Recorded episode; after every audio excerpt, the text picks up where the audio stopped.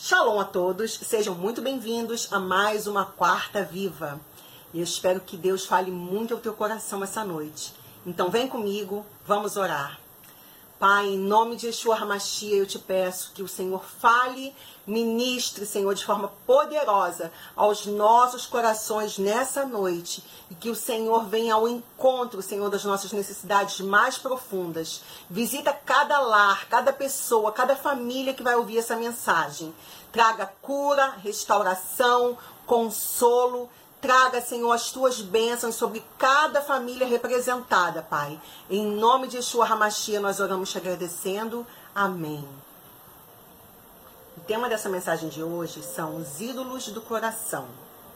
Para a gente poder falar sobre os ídolos do nosso coração, eu preciso contar para vocês como foi que a história da idolatria começou no mundo. Em Gênesis, no capítulo 4, nos versículos 25 e 26, a palavra de Deus nos mostra que Adão teve um filho chamado Sete. Sete teve um filho chamado Enos. E foi nessa época, a partir de Enos, que o nome de Deus começou a ser invocado em toda a terra. Mas também a história também nos conta que também foi nessa mesma época que os homens começaram a se voltar para a idolatria. E infelizmente Enos, que começou tão bem, porque a partir dele começa a se invocar o nome do Senhor, a história conta que ele também foi o precursor da idolatria, pois ele começou a adorar o sol, a lua e as estrelas e a fazer construir templos de adoração para os astros celestes. Enos foi o precursor, mas quem potencializou a idolatria no mundo foi Nimrod. E quem era Nimrod? Nimrod ou Nimrod foi um dos descendentes de Cã. Cã era filho de Noé. Lembram que Noé saiu da arca com três dos seus filhos? Sem Cã e Jafé. Cã foi pai de Cuxi e Cuxi foi pai de Nimrod. O nome Nimrod vem da raiz hebraica Narad, que eu nem sei se eu estou pronunciando de forma correta, tá? É N-A-R-A-D-H. Então eu acho que é Narar, né? Eu acho que esse D no caso é mudo, Narar, que significa rebelar. Vamos ver na Bíblia? Em Gênesis, no capítulo 10, no versículo 8, fala assim: Cuxi também gerou Nimrod, primeiro homem poderoso na terra. Ele foi o mais valente dos caçadores, e por isso se diz valente como Nimrod. No início, o seu reino abrangia Babel, Ereque, Acade e Calné, na terra de Sinear. Dessa terra ele partiu para a Síria, onde fundou Nínive, Reobote, Ir, Calá e Recém, que fica entre Nínive e Calá, a grande cidade. Nínive é a mesma cidade para onde Deus enviou logo depois o profeta Jonas para pregar o arrependimento aos ninivitas.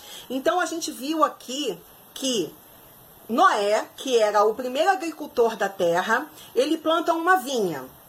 Então ele se embriaga com o fruto da vinha. Ele toma muito vinho, fica embriagado e seu filho Cã acaba vendo o pai nu.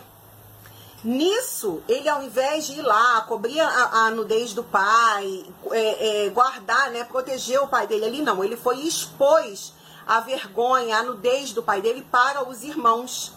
Quando o pai acordou e soube do que ele havia feito, o pai lançou sobre ele uma maldição. Com isso, Noé, quando ele acorda e fica sabendo o que Cã havia feito, ele abençoa a Sem e a Jafé. Porém, a Cã, ele acaba amaldiçoando. Cã vem a ser o pai dos camitas. E foi justamente dos camitas que veio Nimrod. Esse homem forte, caçador, que foi um dos maiores propagadores da idolatria em sua época. Foi ele que construiu a cidade de Babel, onde Deus acabou é, fazendo com que os homens que se entendiam muito bem, Deus acabou dispersando as línguas ali, e as pessoas se falavam e ninguém mais se entendia. Deus ele viu que o que tinha no coração dos homens, eles queriam construir uma torre tão alta que chegasse aos céus para que o nome deles fosse mais conhecido e mais elevado que o nome do próprio Criador. Então Deus foi lá, dispersou a língua, todo mundo começava a falar, ninguém se entendia, e ele acabou ali com a Babel, acabou ali com aquela cidade, acabou com os intentos malignos no coração dos homens, né? Então nós já fizemos um pequeno apanhado de como foi que começou a idolatria no mundo. Então eu fiz uma, é, eu dei uma pincelada, tá, gente? Porque esse é realmente um estudo muito mais profundo, muito mais amplo. Nós teríamos que ficar muito mais horas destrinchando mais a fundo a palavra para a gente poder falar com mais precisão sobre como começou de fato, como é que a, a idolatria se espalhou pelo mundo. Mas eu quero ler com vocês no Evangelho de João, no capítulo 4, no versículo 23, que diz assim: No entanto, Está chegando a hora, e de fato já chegou, em que os verdadeiros adoradores adorarão o Pai em espírito e em verdade. São estes os adoradores que o Pai procura. E a pergunta que eu faço para mim e para você nessa noite é: Deus tem encontrado no meu coração e no seu um local de adoração? Deixa eu dar um exemplo bem prático para vocês de como é que a gente pode criar uma idolatria. É, imagine essa cena: a mãe pegando um filhinho no colo e apontando assim para o filho: Filho, olha ali um passarinho, olha ali meu filho, um pássaro. E o filhinho que está no colo da mãe vira o rostinho e ao invés de ele olhar o pássaro, o passarinho que a mãe está apontando, ele olha para o anel da mãe, ele olha para o relógio da mãe, ele olha para tudo menos o pássaro, que é o que a mãe está mostrando para ele. Assim somos nós. Deus, o tempo todo na história da humanidade, mostra a grandeza da sua obra através de tudo que ele criou. Como Paulo nos fala no livro de Romanos, no capítulo 1, no versículo 20, que diz assim: Pois desde a criação do mundo, os atributos invisíveis de Deus, seu eterno poder e a sua natureza divina têm sido vistos claramente sendo compreendidos por meio das coisas criadas, de forma que tais homens são indesculpáveis, porque, tendo conhecido a Deus, não o glorificaram como Deus, nem lhe renderam graças, mas os seus pensamentos tornaram-se fúteis e o coração insensato deles obscureceu-se, dizendo-se sábios, tornaram-se loucos e trocaram a glória do Deus imortal por imagens feitas segundo a semelhança do homem mortal, bem como de pássaros, quadrúpedes e répteis.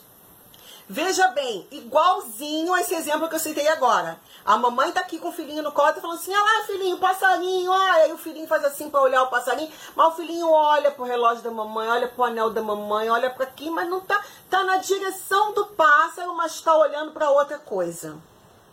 Será que nós não estamos fazendo isso na nossa vida? Ao invés de você estar adorando o Criador, o único Deus, o soberano de toda a terra, que criou todas as coisas. Você está tirando o seu olho dele e está olhando para tudo que ele criou e achando que aquilo que ele criou é que é o Deus, é que é Deus. A natureza e tudo que Deus criou expressa a sua glória. Mas a honra e a glória absoluta de tudo é dele. E nós somos a coroa da criação de Deus. Quando nós nos damos por muito sábios, por muito, por muito inteligentes, por muito conhecedores de tantas, de tantas coisas, e acabamos tirando o nosso foco do Criador e colocando os olhos na, na, na criatura, nós, na verdade, estamos passando por loucos diante dos olhos de Deus. No mesmo livro de Romanos, ainda no capítulo 1, no versículo 25, a palavra diz assim: Trocaram a verdade de Deus pela mentira e adoraram e serviram a coisas e seres criados em lugar do Criador, que é bendito para sempre. Amém. Alguns anos atrás, eu tinha uma conhecida que ela era uma grande saxofonista. Ela tocava sax como ninguém, era, era esplêndida ela tocando. E ela tocava na, na igreja, né, no momento do louvor, ela começava a tocar lá o sax. E aí acabou acontecendo um assalto, né? Roubaram o carro onde ela estava e levaram junto o sax dela. A vida para essa menina acabou. Tudo parou ali, ela entrou em desespero, ela chorava dia e noite sem parar. Ah, tá, porque o instrumento é um instrumento caro e tudo, ela não tinha condições de comprar outro e tudo. E ela ficou muito angustiada, muito, ela, ela se sentia perdida, como se a vida dela não tivesse mais nenhum sentido. Tudo por conta do roubo do sax.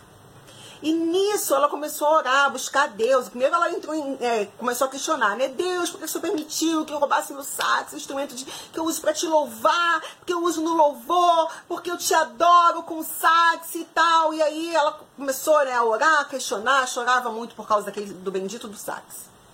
E aí depois ela foi se acalmando, foi passando um tempo. Aí o Espírito começou a falar ao coração dela. Você não me adora com sax. Você adora o sax. E aí a ficha dela caiu. E aí Deus moveu, né?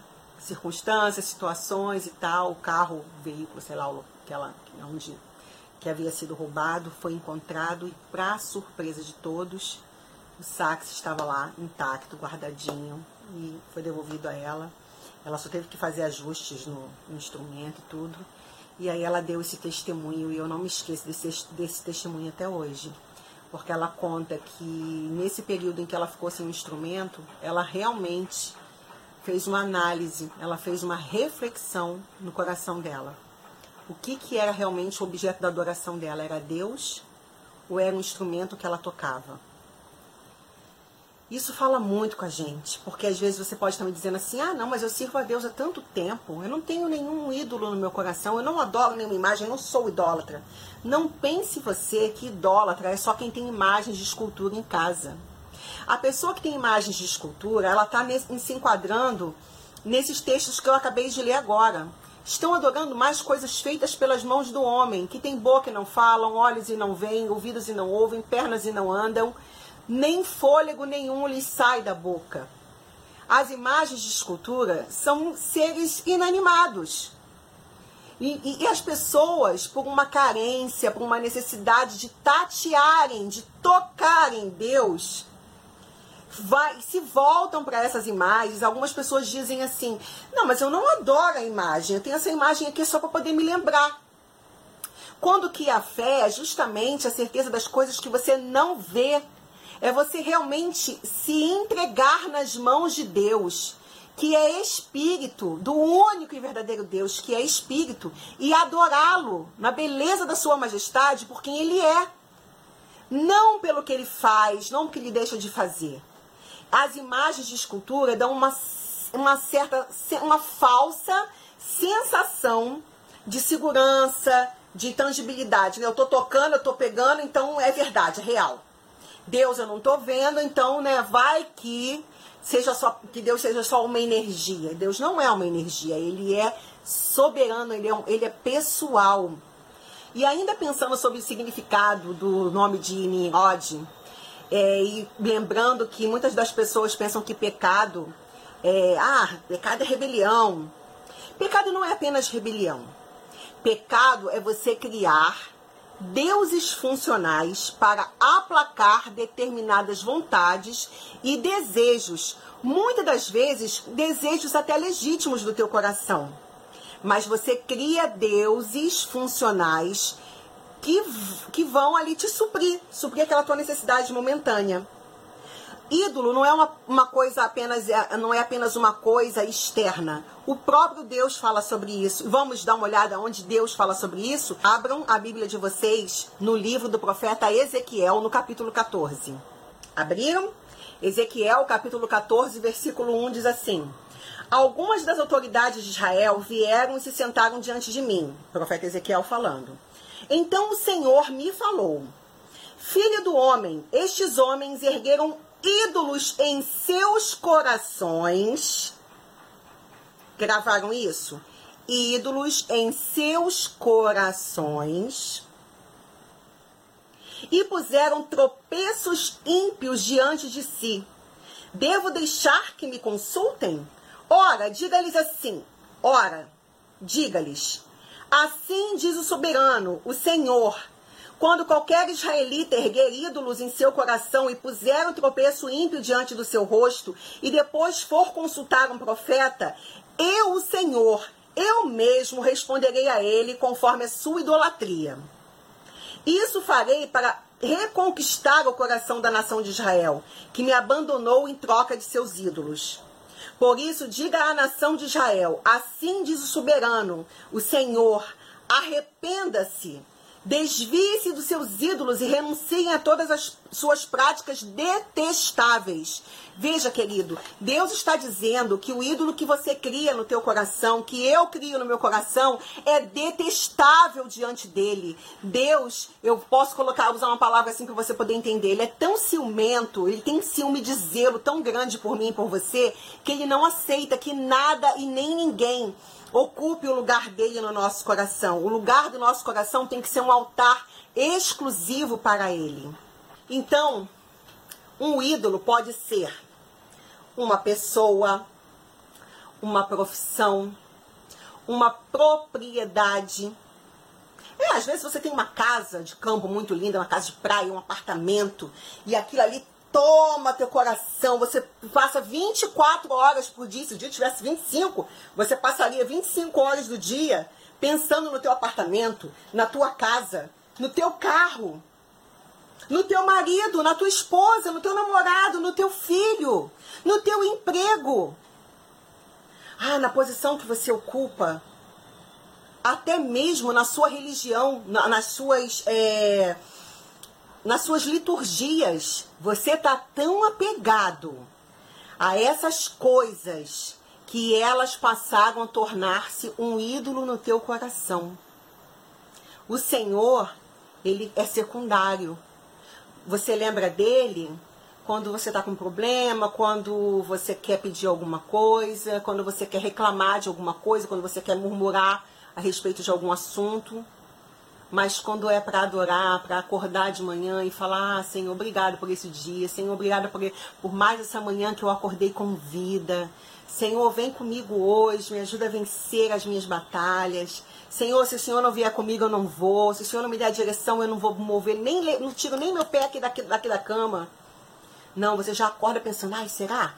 Será que alguém pegou alguma coisa minha? Será que alguém mexeu no que é meu? Será que eu consegui vender o apartamento? Deixa eu ver aqui esse anúncio que eu coloquei aqui de venda. Se já, será que já resolveram aquele problema que eu tenho na justiça? Será que já pagaram? Será que fulano já tirou meu nome daquele processo? Será que fulano já colocou? Ai, será que meu marido Será que ele não chegou ainda? Será que meu marido. O que, será que meu marido está fazendo? O que, será que minha esposa está fazendo? E meu filho, o que, que será? Você coloca tudo. Pessoas, coisas, objetos. E Deus Aí quando te dá, quando vem o dia mal, quando vem um problema, quando vem a situação difícil, aí você lembra que existe Deus. Quando, no entanto, Deus está querendo ocupar o primeiro lugar no teu coração. Sabe aquela, aquela história? Não sei se você já ouviu essa frase. Buscai em primeiro lugar o reino de Deus e a sua justiça, e as demais coisas vos serão acrescentadas. Nós invertemos isso. A gente está buscando primeiro o reino aqui da terra, todas as coisas, e aí em Deus, se der tempo, se sobrar um espaço, se eu lembrar, eu busco a face dele. Não é assim. Não é assim que funciona. O próprio Deus estabeleceu como deveria ser o nosso relacionamento com ele. Então, é, essa reflexão é para mim e para você. Será que nós estamos querendo tanto sermos amados, aceitos, valorizados? Será que nós estamos querendo tanto conseguir conquistar coisas? Uma posição, ter uma família, ter filhos. Eu não sei qual é o desejo do teu coração. Eu sei quais são os desejos do meu. E eu tenho me feito essa pergunta: Senhor, eu tenho colocado algum ídolo no meu coração? Eu tenho deixado coisas e sentimentos e, e, o meu querer roubar o lugar que é teu? Se eu tenho feito isso, Senhor, encontre em mim, no meu coração, um local de arrependimento. Sabe, a gente precisa se arrepender, a gente precisa confessar ao Senhor que a gente não está bem, que a gente não está legal, que a gente não está servindo a Ele da maneira como Ele deseja ser servido, que nós não estamos demonstrando amor a Ele como Ele deseja ser amado. Deus não precisa de nós. Ele sem nós, ele vai continuar sendo Deus. Mas nós sem Deus, nada somos. Somos como uma folha seca, caída no chão, sem rumo. Sem Deus é isso que nós somos. Deus, ele é a essência de tudo. Ele é a nossa vida. Ele é o nosso dono, ele é o nosso pai. Ele tem interesse que nós tenhamos o melhor. Então a pergunta do Senhor para mim e para você é: quem tem assumido o lugar de Deus no teu coração? Quem tem assumido a função de confiança, de preocupação, de lealdade, de serviço, de medo ou de prazer no teu coração? Quem tem assumido o pódio do teu coração, o primeiro lugar do teu coração? Tem sido o teu medo de ser contaminado com uma doença? Tem sido a depressão? Tem sido a angústia? tem sido as preocupações com o mundo, tem sido o seu salário que está atrasado, é isso que está ocupando teu coração? Tem sido o casamento que ainda não chegou, o filho que ainda não veio? Tem sido, de repente, o casamento que até já chegou, já até aconteceu, mas o marido que te abandonou? É ele que está ocupando o lugar do teu coração? Entrega isso para Deus. Entrega tudo para Ele. Entrega a tua filha. Essa tua filha que é rebelde Entrega teu filho. Entrega tudo pro Senhor. Não deixa teu filho, tua filha, teu marido, teu patrão, teu pai, tua mãe, teu vizinho, teu colega. Não deixa nada, nem ninguém ocupar o lugar de Deus no teu coração. Entrega essas pessoas nas mãos dele. Entrega a tua vida nas mãos dele. Reconhece o Senhor em todos os teus caminhos e ele endireitará as tuas veredas. Não dobre o seu joelho, muito menos não curve o teu coração para deuses, para que nada podem fazer, para imagens de escultura que nada podem fazer, que não tem vida. Deus, ele é a essência da vida, ele te ama e ele tem uma vida abundante e plena para te dar. Esse é o tempo de nós proclamarmos o reino de Deus e a sua justiça. A justiça sobre a fome é ter comida. A justiça sobre o desabrigo é o abrigo. A justiça para a falta de, de perdão é o perdão. A justiça para os erros é o arrependimento. A justiça para o ódio é o amor. Esse é o reino que, que Deus quer que chegue até nós. O reino dele, um reino de justiça, um reino de paz, um reino de amor, aonde as nossas vidas estão pautadas na confiança absoluta e exclusiva nele. Aonde tudo flui dele, para ele, por ele, e aonde as nossas vidas ficam simplesmente como se fosse um shabat eterno em descanso, em um descanso de alegria, porque não precisamos nos preocupar com nada. Porque tudo é dele, tudo é para ele e ele coordena todas as coisas da melhor maneira. Vejam bem como é que começa o processo da degradação. Como, como nós lemos em Romanos, que os homens mudam a verdade, eles passam a adorar e depois passam a servir. Quem você tem servido? Nós temos a dificuldade de dar a Deus a centralidade de nossas vidas. O ídolo passa a, a controlar o nosso coração. O ídolo nos faz pensar que é impossível ser feliz sem a sua presença. Já viu pessoas que são de com todo respeito a quem tem suas outras religiões, pessoas que têm, que usam guias, que usam correntes, cordões de pescoço, elas não saem sem aquilo ali. Porque elas acreditam que se elas não tiverem aquilo ali no pescoço, com aquilo ali no braço, com aquilo ali, sei lá, onde é que a pessoa amarra o patuá dela, se ela não tiver com aquilo ali pendurado, se ela não tiver com o patuá dela pendurado no carro, ela não sai. Porque ela pensa que ela não vai, ela vai estar desprotegida se ela tiver sem aquelas guias, sem, sem os colares, sem a, o objeto da proteção.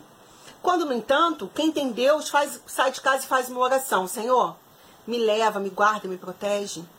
Que eu possa sair e voltar em paz debaixo da tua segurança. E você sai debaixo da fé. Você não precisa tocar em nada. Você não precisa. Se você quiser colocar um cordão, vai ser um cordão de enfeite, uma bijuteria ou um de ouro, mas por enfeite. Não porque aquilo ali vai te proteger de alguma coisa, aquilo ali vai ter uma coisa que vai ocasionar uma grande mudança na tua vida. O ídolo é sempre um substituto de Deus. ídolos do coração nos dão a falsa sensação de controle. Temos a impressão de que temos poder, mas na verdade é o ídolo quem está te controlando. Então, abre teu coração nessa noite, abre teu coração nesse momento. Eu não sei aonde, não sei onde, nem que hora, nem que dia, nem quando, nem como você vai estar ouvindo essa mensagem. Mas abre teu coração para Deus. Deixa Ele falar com você. Deixa Ele ser o primeiro na tua vida. Deixa Ele, deixa ele ser o único no teu coração. Pergunta para Ele, Senhor, o que, que eu tenho colocado no teu lugar? O que, que eu tenho colocado no lugar de honra do meu coração que deveria ser somente teu? Em Deuteronômio, no capítulo 6, no versículo 4, tem uma palavra que é a oração mais importante que existe, que diz assim: Ouça Israel, o Senhor, o nosso Deus, é o único Senhor. Ame o Senhor, o seu Deus, de todo o seu coração, de toda a sua alma e de todas as suas forças. Que todas essas palavras que hoje lhe ordeno estejam em seu coração.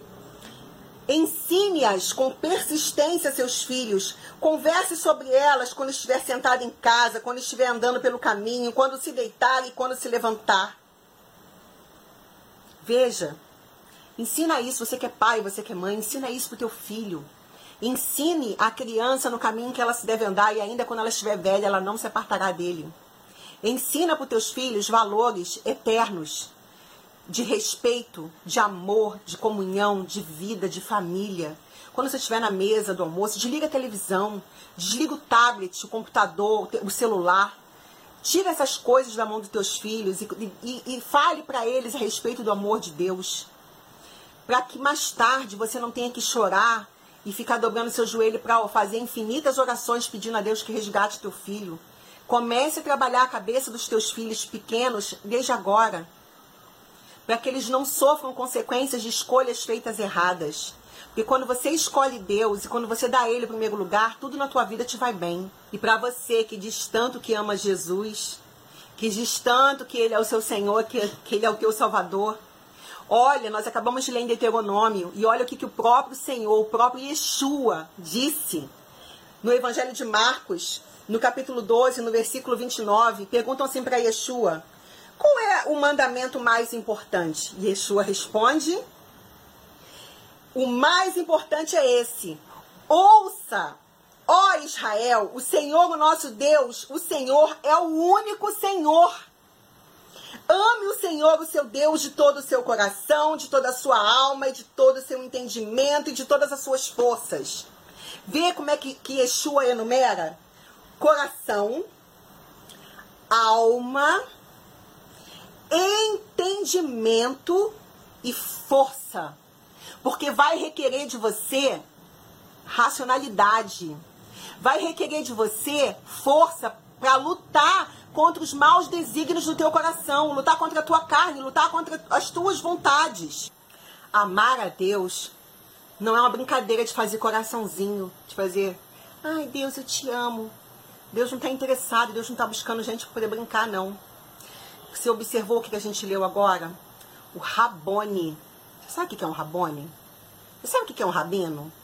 Então, o Rabone, ele está acima do rabino. Ele é mestre dos mestres o Rabone Yeshua, que você conhece pelo nome de Jesus Cristo, o mestre dos mestres, ele declara, ele declarou e ele declara que o maior mandamento é esse, o Shema Israel.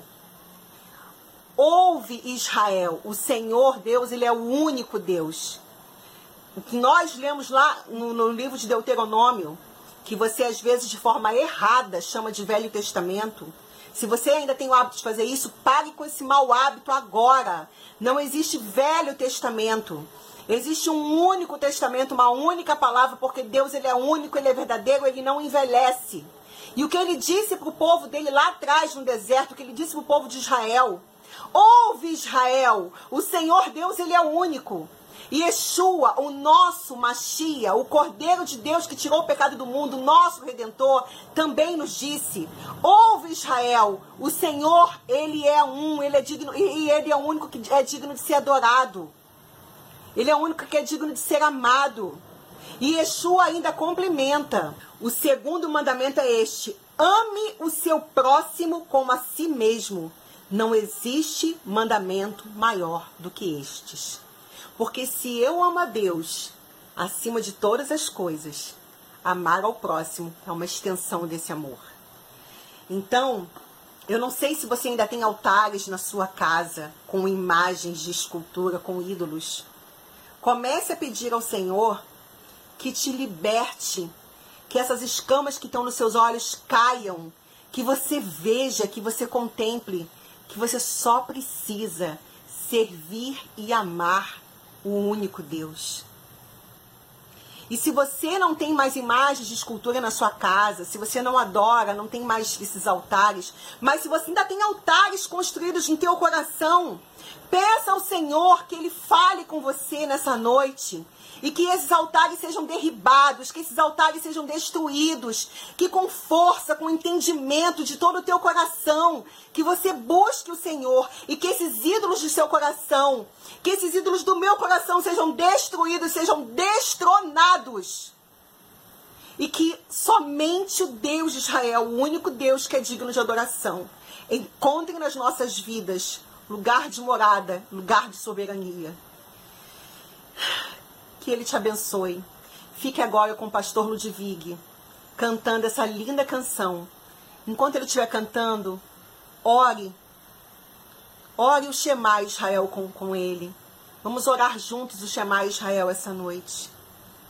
Adonai Eloheinu, Anai Errad. Senhor é único, Senhor é um, Senhor é único Deus. Que Ele fale ao teu coração, que Ele te abençoe. Shalom, shalom e até a próxima quarta viva. Não desliga, não sai daí. Fica com louvor com o pastor Rodrigo Goulart. Beijo no teu coração. Lai,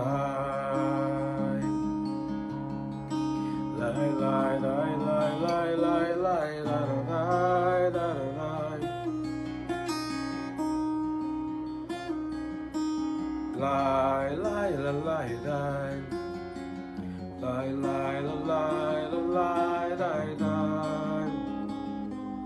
Shema Israel Adonai Eloheinu Adonai Echad Baruch Shem Kevod malhuto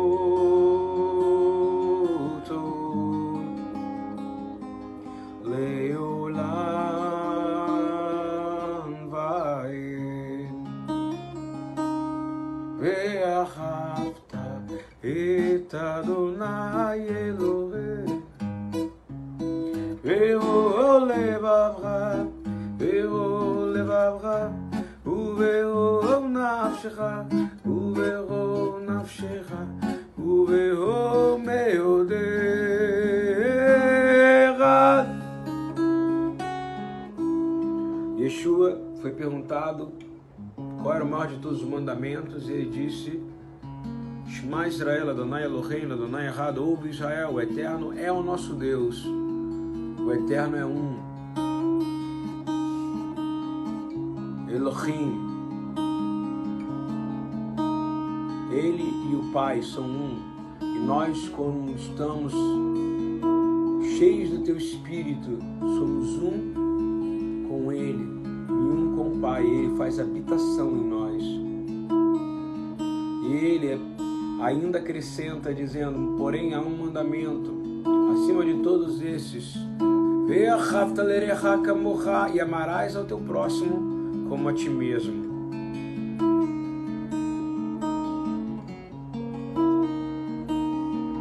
E amarás o eterno teu Deus de todo o coração, de toda a tua alma, de todo o teu poder.